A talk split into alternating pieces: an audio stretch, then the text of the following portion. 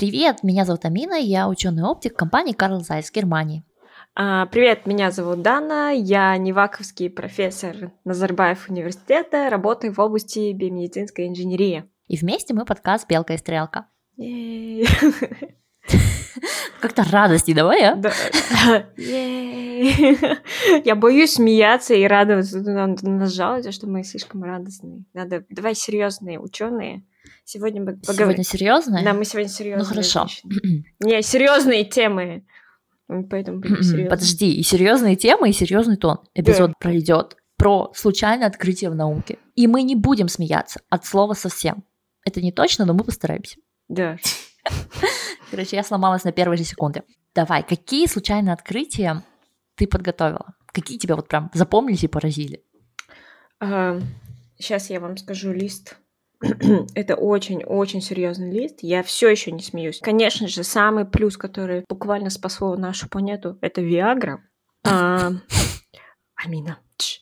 Искусственные подсластители. Это топ-2 у меня сейчас стоит. Ну, потом глупые нейтрино, э, миофиброз и какие-то там... Какая-то химия, органика тоже никому не нужна. Но мы начнем с Виагры, конечно. Я начну?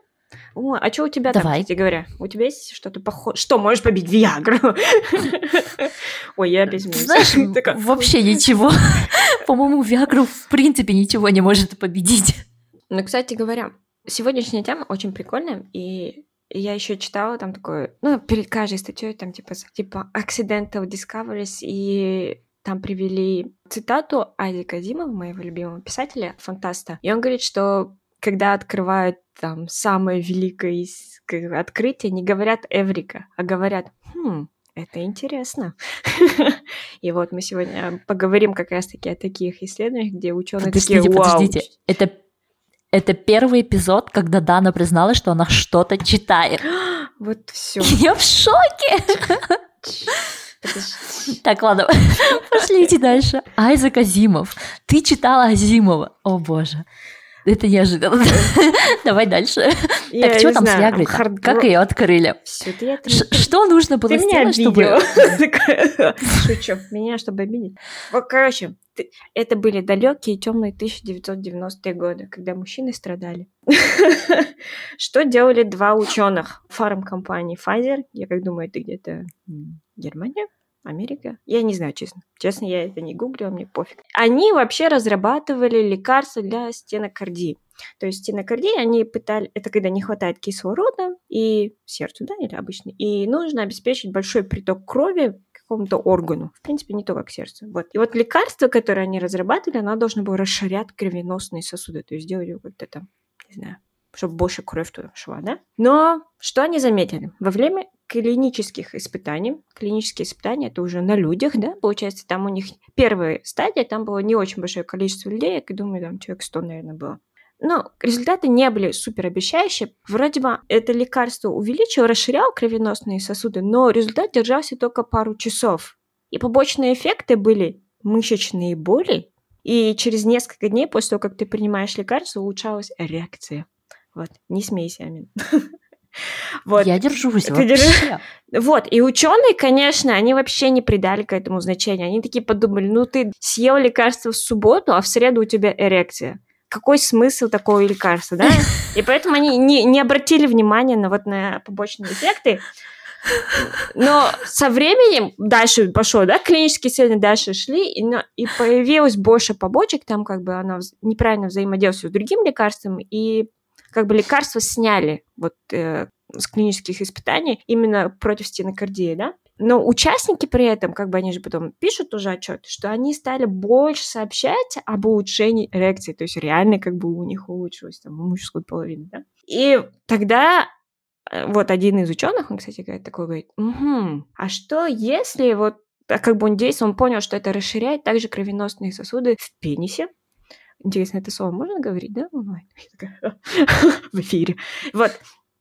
Ну, конечно, тут у них там настал вопрос, типа, какая доза должна быть, что там. В общем, ну, короче, много чего они решили в этот момент, но они это смогли это решить, нашли идеальную дозу, и на последнем клиническом испытании они уже испытывали не лекарство от стенокардии, а лекарство для улучшения эрекции. Там уже участвовало тысячи человек, и, конечно, эрекцию сразу вызывалась, они через там, три дня, а через, там, не знаю, сколько Виагры, через 10 минут. И самое интересное, что Виагру лекарства начали продавать только через 12 лет после того, как вообще впервые синтезировали вот это лекарство. То есть вы поняли, сколько лет, да, пришлось идти, чтобы такое даже, ну, как бы не очень-то супер полезно. Ну, не прям супер. В общем, я не знаю, в 1998 году мужчины наши, наконец-то, у некоторых и их жен появилась нормальная жизнь. Вот. Вот, это вот хедлайнер сегодняшнего. И сердцем проблемы, да, пошли, и, и, да, это все не и жизнь наладилась. Да, но вот, но, кстати, минус то, что побочные эффекты от Виагры, то, что, может быть, у нас увеличилось количество людей. Я не знаю, надо... Количество посмотреть. людей увеличилось? Ну, Мне казалось, оно просто увеличивается. В принципе. К счастью, к моменту изобретения Виагры увеличилось еще производство контрацептивов, так что да, пропорционально. Те, кому хватило мозгов и денег на Виагру, хватило денег и на контрацептивы. Слушайте, очень, оно очень дорогое. Ну ладно, поехали, что у тебя? Что у меня? Ну, вообще-то, это не было в нашем списке, который мы обсуждали, но ты рассказал про Виагру, я вспомнила про Бимотопрост. Бимотопрост — это простогладин, это такое вещество, которое применяется при лечении глаукомы. То есть это вещество, которое снижает глазное давление. Про глаукому в 20 эпизоде я очень хорошо рассказывала, у меня там посты всякие. Вот. И когда это именно, именно бимотопрост начали изучать, заметили, что у пациентов растут ресницы. Прям, знаешь, таким вот веером во все стороны. Такие бабушки и дедушки, которые ни хрена не видят, но зато у них такие ресницы. Вот. И, и с тех пор бимотопрост стали применять в индустрии красоты во всяких средствах для роста ресниц. И считается, ну, очень большие дебаты на то, что можно ли здоровому человеку применять это или нет. Но так как я в теме глаукомы довольно хорошо плаваю, я думаю, что особых проблем нет. Хотя какие-то исследователи находят негативное влияние. Все-таки использовать лекарства чисто для того, чтобы у тебя были красивые ресницы, это, наверное, не самый умный способ. Но могу сказать, что у меня действительно с тех пор, как глаукома, нижний ряд ресниц стал лучше расти.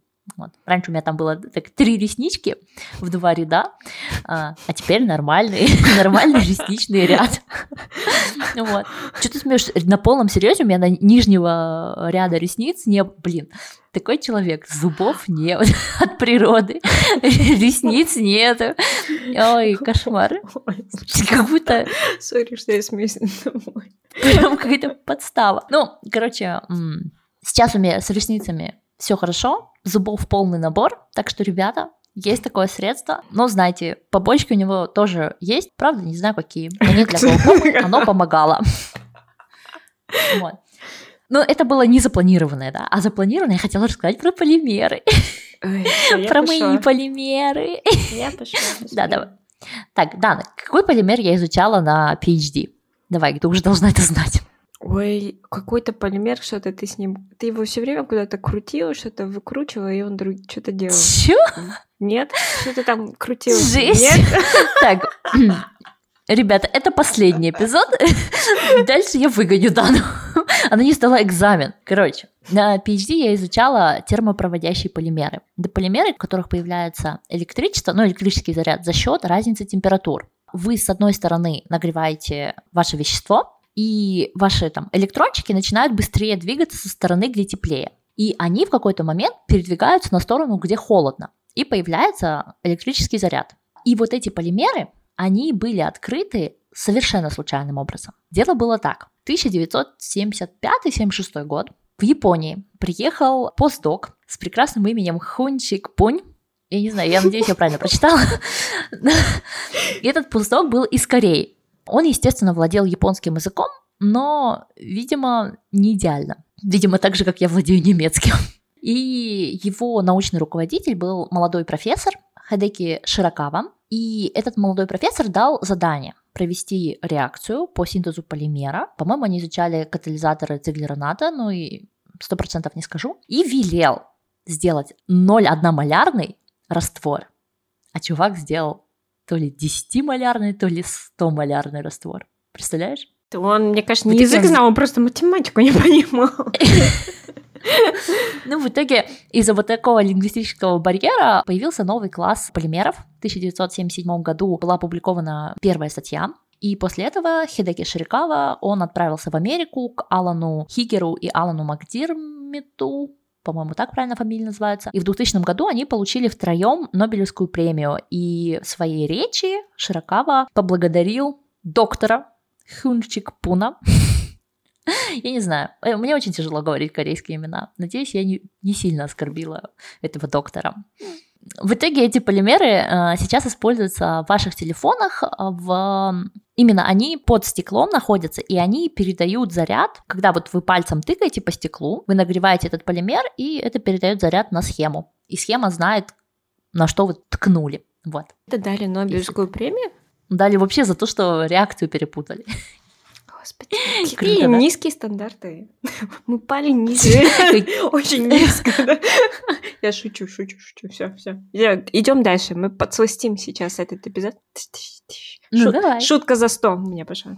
А, искусственные подсластители. На самом деле я была удивлена. Это были далекие 1884 год, когда люди кушали сахар из, все еще из свеклы. В университете Джон Хопкинса работал уроженец Тамбовской области Константин Фальберг. Он занимался в лаборатории, где изучали смолы камнеугольные смолы. Какие такие черные смолы, такие черненькие, тверденькие, камнеугольные. Я хз, это был 1884 что знаешь, что они там делали, никто не знает. Вот, короче, там он там... динозавры и исследовали камнеугольные, непонятно Уроженец из Тамбовской области. Вот он там сидел, этот Константин, пошел, он Пешком дошел до Америки. Да, он спешил домой, хотел покушать. И, конечно, не помыл руки. Костя, Костя. Вот, потом он сел за стол, отломил хлебушек и почувствовал, что он сладкий. Он в тот же момент вскочил, побежал в лабораторию и начал облизывать все свои колбочки, чтобы понять, что же... Вот! Это... Нет, так и есть, так и есть. Но он начал все пробовать, что там вкус, что дало именно вкус, вот это сладкое. И обнаружил, что вот раствор сорта сульфабензим... Господи, сульф... Я записала вот это только вот ортосульфобензимид, вот сахарин. И ему просто очень повезло, что он ничего там ядовитое не облизнул. И в этот момент этот Константин Фальберг, в этот же момент они опубликовали статью, Потом он кинул свою лабораторию, запатентовал этот сахарин, уехал в Германию, где начал производить вот эти подсластитель и стал супер богатым. Но с этим сахарином он вообще очень странный. Его постоянно открывали вообще неожиданно. Вот в 1937 тоже такой же сахарин, ну, э, открыли подсластитель, кто-то курил в лаборатории, вот окурок сигаретки бросил, а потом он, ну, просто положил, да, что-то там сделал в, в колбочке, а потом опять покурил и почувствовал, что вот этот фильтр сладкий. И так открыли цикломат натрия в 1937 году. В 1965 году в какой-то лаборатории они изучали вообще лекарства против язвы, что ли. И чувак работал без перчаток. Я вообще не знаю, какие-то курят, облизывают все без перчаток, не моют руки, не хз. И вот он работал в этой лаборатории, а потом э, начал какие-то там лабораторные журналы перелистывать и облизнул свой палец, да, ну, чтобы так намочить, и почувствовал сладость. И в этот момент тоже опять тоже так открыли аспартам подсластитель. В 1976 году, кстати, опять же языковой барьер тоже открыл тоже подсластитель в лаборатории. Они, кстати говоря, уже конкретно работали над подсластителями. И научный руководитель своему студенту, PhD-студенту, по-моему, судя по имени, был индусом. Я не записала имя, честно. И он говорит, иди, go and test this, та-та-та, вот этот продукт, да, вот иди протестируй. А этот индус послушал taste, типа попробуй. Так этот чувак пошел и попробовал. Что он там попробовал, я не знаю, но с тех пор вот они тоже открыли какой-то подсластитель, ну, и название написал. Вот, это очень странная история, подсластители. На самом деле... И этим людям всем повезло, потому что те, кто это... пробовали какие-то другие вещи, просто померли. Вот, и на этом я еще хочу сказать, что мы с Аминой, мы за то, чтобы вы все-таки правила безопасности в лаборатории использовали правильно. Мойте руки после лаборатории, носите перчатки, очки, халат и ничего не облизывайте. Вот. И да? в лаборатории нельзя кушать. И курить вот. тем более. Вот. Вообще-то, да. Вот. Все. А, конечно, тогда бы мы не открыли сахарин, по крайней мере, так быстро, но... Эй. Эй. Ну ладно. Без одного сахарина жить можно, да? А сколько людей померло, выпив случайно там серной кислоты? Я не знаю сколько. Если бы еще только одна серная кислота, да, была проблемой. Там Ой. Же. В лаборатории, в принципе, не убивает тебя, ну, ну разве что вода, и все. Да. Ну, у меня на это прикольная история из Дюпон как они открыли нейлон. Они это сделали э, вообще в 30-х годах, 1930-х годах. У меня такое ощущение, что вся химия была по принципу «давай что-нибудь смешаем, а там что-нибудь получится». И таким образом они переоткрывали просто практически все, чем мы сейчас пользуемся, да, вот там материалы какие-то, там одежду, это, фармацевтику, очень многие вещи же как раз в то время были открыты. Катализаторы, вот прям куча катализаторов в 30-х годах только так их штамповали. Значит, Дюпонт 1930-е годы, э, лаборатория Уоллеса Карозерса. Уоллес Карозерс. Я не знаю, как правильно читать. Вообще у нас проблемы с именами, как вы поняли. И, значит, они хотели получить искусственный шелк.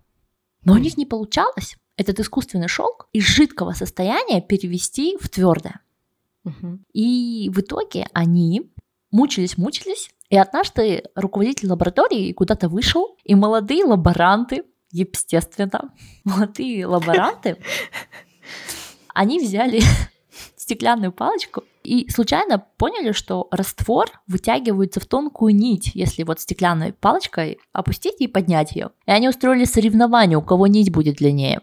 Прикинь, возвращается научный руководитель, а у него вся лаборатория в, в этих нитях, которые висят в воздухе еще. То есть вот это такой вот длинные-длинные нити торчат так из раствора в разные стороны. В итоге они потом поняли, что из этого материала можно производить ткань. И так э, стали делать нейлон. У, прикольно. Да. Это мне просто очень нравится, что они просто решили да. подурачиться. О, это очень мило. И... Это, мне кажется, это звучит как true story, прям вот э, да. это в лаборатории так и происходит. типа, что-то не получается, а давай просто бабахнем это. Ой, ой, прикольно, да? Да. А Зима вообще не прав. Не Эврика является путь большинство открытий, и не интересно, а вот конкретным «ой», и там уже либо открытие, либо попали люди. Да, кстати, могли и попасть за это. Их ув... А, самое, наверное, скорее их так уволили, а их открытие себе присвоили. Наверное. Да, история не говорит, кто именно играл в лаборатории. А, это умалчивается. Только имя главного химика. Ладно, чего там у тебя еще? А, ну, у меня про глупых физиков. нейтрино. Что такое нейтрино? Давайте поговорим о нейтрино. Я не буду тебя мучить, что такое нейтрино. Спасибо. Я, я уже напряглась просто. Я не знаю, что такое нейтрино. Я, окей, я знаю, что такое нейтрино, но я не буду вас тоже мучить. Я просто скажу, что это загадочная частица. Она очень загадочная, и все физики от нее без ума. А, что она делает? Она вообще ничего не делает. Она не взаимодействует с веществом, абсолютно бесполезная интровертная частица. И вот 85 лет тому назад физик-швейцарец, по-моему, швейцарец, ну, в общем, какой-то... А нет, это Паули потом пришел. Вообще, изначально был какой-то Чедвик чувак, физик. А, ладно, еще до этого, сейчас я вспомню. Сейчас, короче, я путаю. Сторителлинг, это явно не твоя да, сегодня все, сторона. Начнем. Все сначала. Нейтрино мы поняли, э, загадочная интровертная частица, ни с кем не взаимодействует, очень интересно. Как же, что же в ней такое интересного? В 19 веке глупцы физики в, в 19 веке физики думают, что они уже все открыли и все уже типа, а, сколько-то настало. Но нет.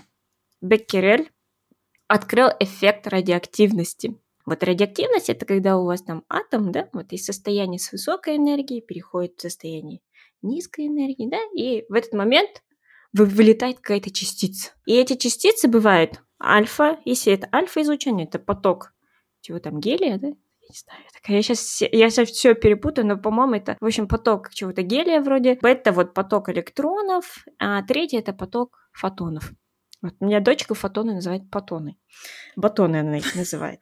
Почему твой четырехлетний ребенок вообще говорит про фотоны? Я ей пыталась объяснить радугу. И все, да, и все, что она поняла, и я такая спрашиваю, что такое радуга? Это батоны. Я такая, что? Фотоны. Такая, да, да, батоны. Вот. Эм, мать года. Мать года, вот друг и мать года. Ну так вот, я вот все записала, но у меня все так, у меня такие ужасные ноутс, что я ничего не понимаю, что там написано. Ну, в общем, открыл он это радиоактивное явление, вот Беккера, да, и вот один из физиков, вот его зовут не знаю, как его зовут, короче, англичанин какой-то, померил энергию вот электронов, которая вылетает в результате бета-распада. И это было где-то начало 20 века. И он вдруг понял, что вот энергию, которую он вначале померил, и потом после того, как вылетела энергия, она не равна. И как бы мы все знаем хотя бы один закон физики, да, закон сохранения чего? Энергии. И типа не сохранилась, как бы... Да, и энергия не сохранилась, и у физиков тут настал коллапс. У них прям реально конец света там все у всех настал. Этот чувак, видимо, был очень популярный среди физиков. К нему пришел Эйнштейн такой, говорит, ну, чувак, ну я не знаю, как это объяснить, и ушел. Потом Деба ему, Деба, я не знаю, какой-то физик тоже ему написал, типа, это как новые налоги, лучше не думать об этом.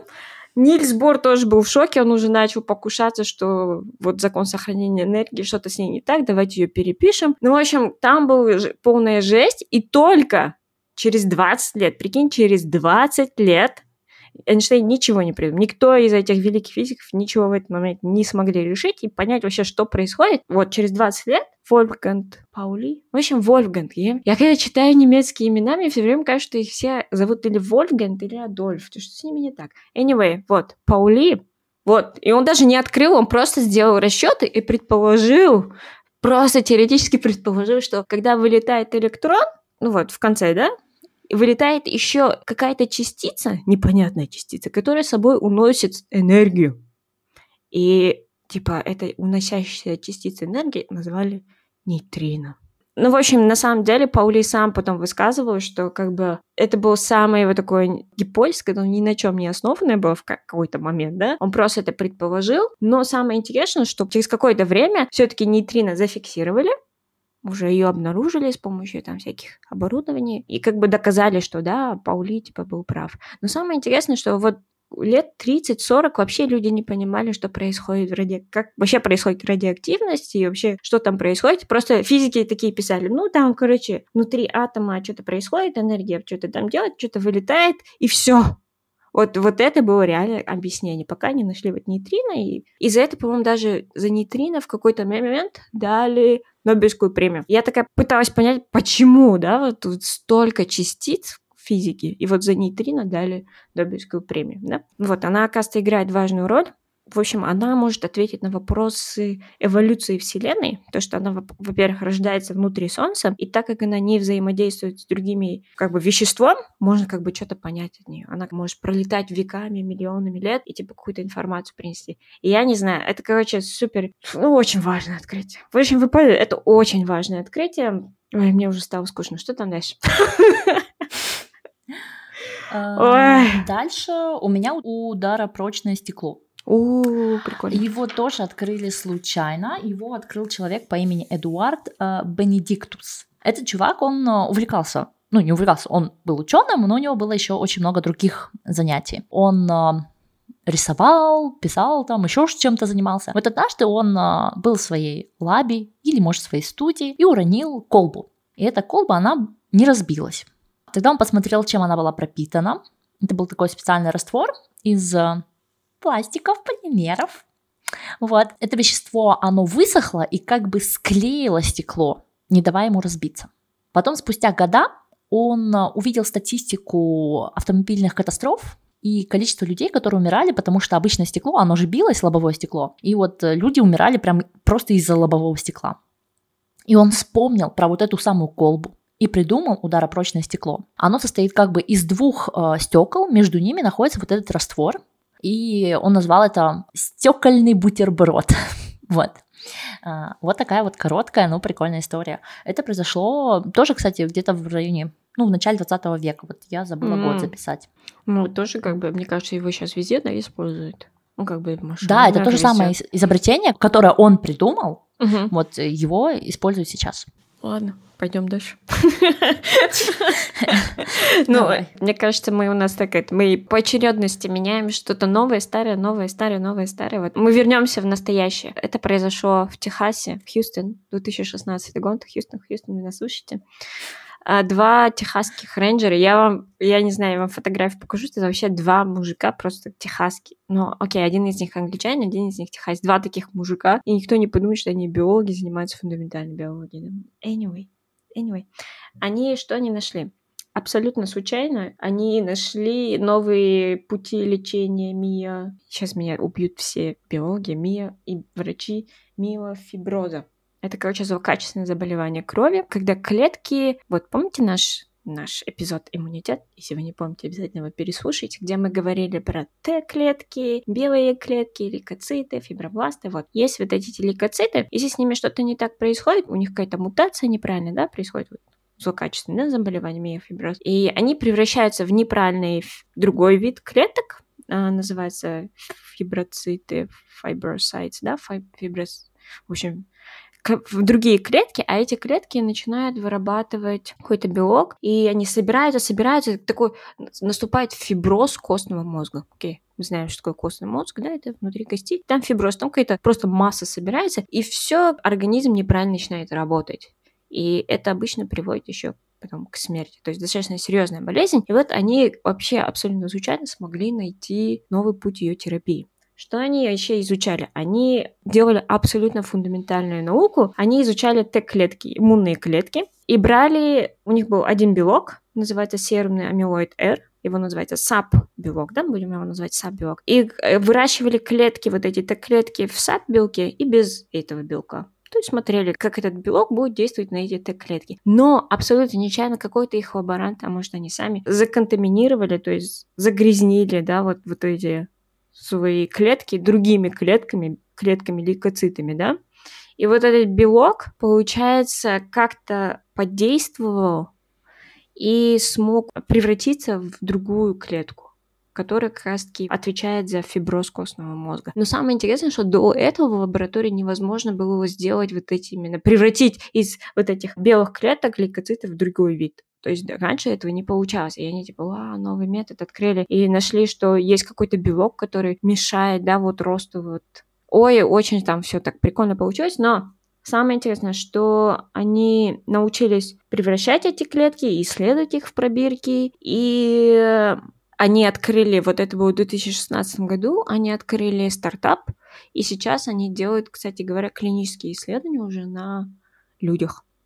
Вот. И, возможно, у них какую-то новую... Круто. Да, то есть уже в какой-то момент они, то есть будет готовая терапия от этой болезни. Сори, что если я не объяснила это нормально, потому что я пыталась вникнуть. Все, что я поняла, это поняла все эти клетки, но как что там получилось? Эх, все сложно. Но anyway, есть все в ссылках, будет внизу ссылка подкастов, вы можете, если вам очень интересно, почитать. Но мне очень понравилось вообще как бы посыл именно вот этого исследования, то, что они вообще занимались фундаментальной биологией, то есть занимались что-то там как как бы... Они даже не думали, что это когда-то что-то принесет кому-то пользу, тем более деньги. И это круто, это как бы показывает, что науку как бы надо, надо финансировать и давать деньги фундаментальной науке тоже, потому что только она, как бы мы видим, открывает какие-то, ну, не только она, но она дает толчок вот таким вот неожиданным открытием, где, которые помогут вылечить такие прям болезни, которые раньше, в принципе, другими путями не лечились. То есть ни одна фармкомпания до этого у нее не получалась, а вот два биолога-фундаменталиста у них получилось. Вот. Вот такая милая история. Так что давайте деньги мне. Я как человек, который занимается фундаментальной наукой, такая, давайте мне деньги. Ну что там? Последняя, последняя ну наша история. Последняя? Ну, ну давай. Я хотела про вазелин, но так как я заменила историю про лекарства для глаз, то сразу на ходу, то перейду к самому просто прикольному. Это исследование было сделано в 2000-х годах, угу. и группа ученых под руководством Жанет Гарсии в, по-моему, это был IBM Research Center. Сейчас э, надо посмотреть. Ну, Вроде бы они связаны с IBM. И они открыли полигексагидротриазины. Это такие полимеры. Стоп, стоп, стоп. Это такие полимеры, которые... В общем, они открыли их случайно. Угу. Они, значит, там на стекло у них попал этот полимер, они угу. начали его отковыривать, сломали стекло, причем отковыривали они это чуть ли не молотком, угу. естественно, рас, расфигачили стекло, но не смогли сломать полимер. Тогда они поняли, что это вау, это какой-то супер э, такой прочный Great. материал. А. Потом они поняли, что, ну, раз это полимер, он очень легкий. Угу. Его производство показалось им не сильно токсичным, да, там довольно угу. зеленым, но потом они открыли суперсвойства. Этот полимер разлагается на мономеры в кислотной среде. В pH меньше трех он разлагается только так. То есть это такой зеленый материал, который легко можно будет разложить. Вот. И это поразительно, потому что прочные пластики, прочные полимеры, в принципе, тяжело поддаются деградации. И это одна из проблем сегодняшних экологов, да, сегодняшних вот химиков, которые работают с зеленой химией, да, вот, ну, которые работают не зеленой химией, а ради зеленых целей, uh-huh. вот, которые хотят сделать этот мир чище, проще и э, снизить человеческий след на планете, у них как раз цель найти вот такие материалы, которые можно будет потом разложить на что-то, не угрожая природе. И хотя, конечно, кислоты сами по себе, если мы их просто будем заливать в почву, отравят нам весь мир, но когда у нас есть возможность что-то перерабатывать, это просто прекрасно. Эти полимеры, они были заявлены в 2014 году, по-моему, публикация Science была в 2014 году, и вот я просмотрела, вот э, работы дальше продолжаются, то есть эта работа еще не закончена. Mm-hmm. Вот. Так что даже в наше время делаются какие-то открытия случайно, что странно, если честно. Потому что сейчас, чтобы что-то открыть, ну, нужно прям прыгнуть выше головы. Да.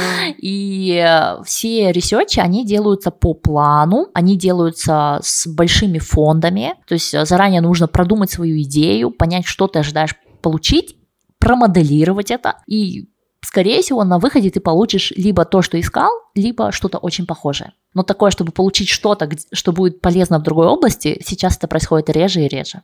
Да, да. Даже э, я прям вот пыталась найти какие-то вот примеры вот свежие, вот прям очень мало. И все равно даже вот даже открытие вот, которое в Техасе, это все равно какой-то немножечко рядом, да, то есть было все равно как-то, это не прям такое супер другое исследование.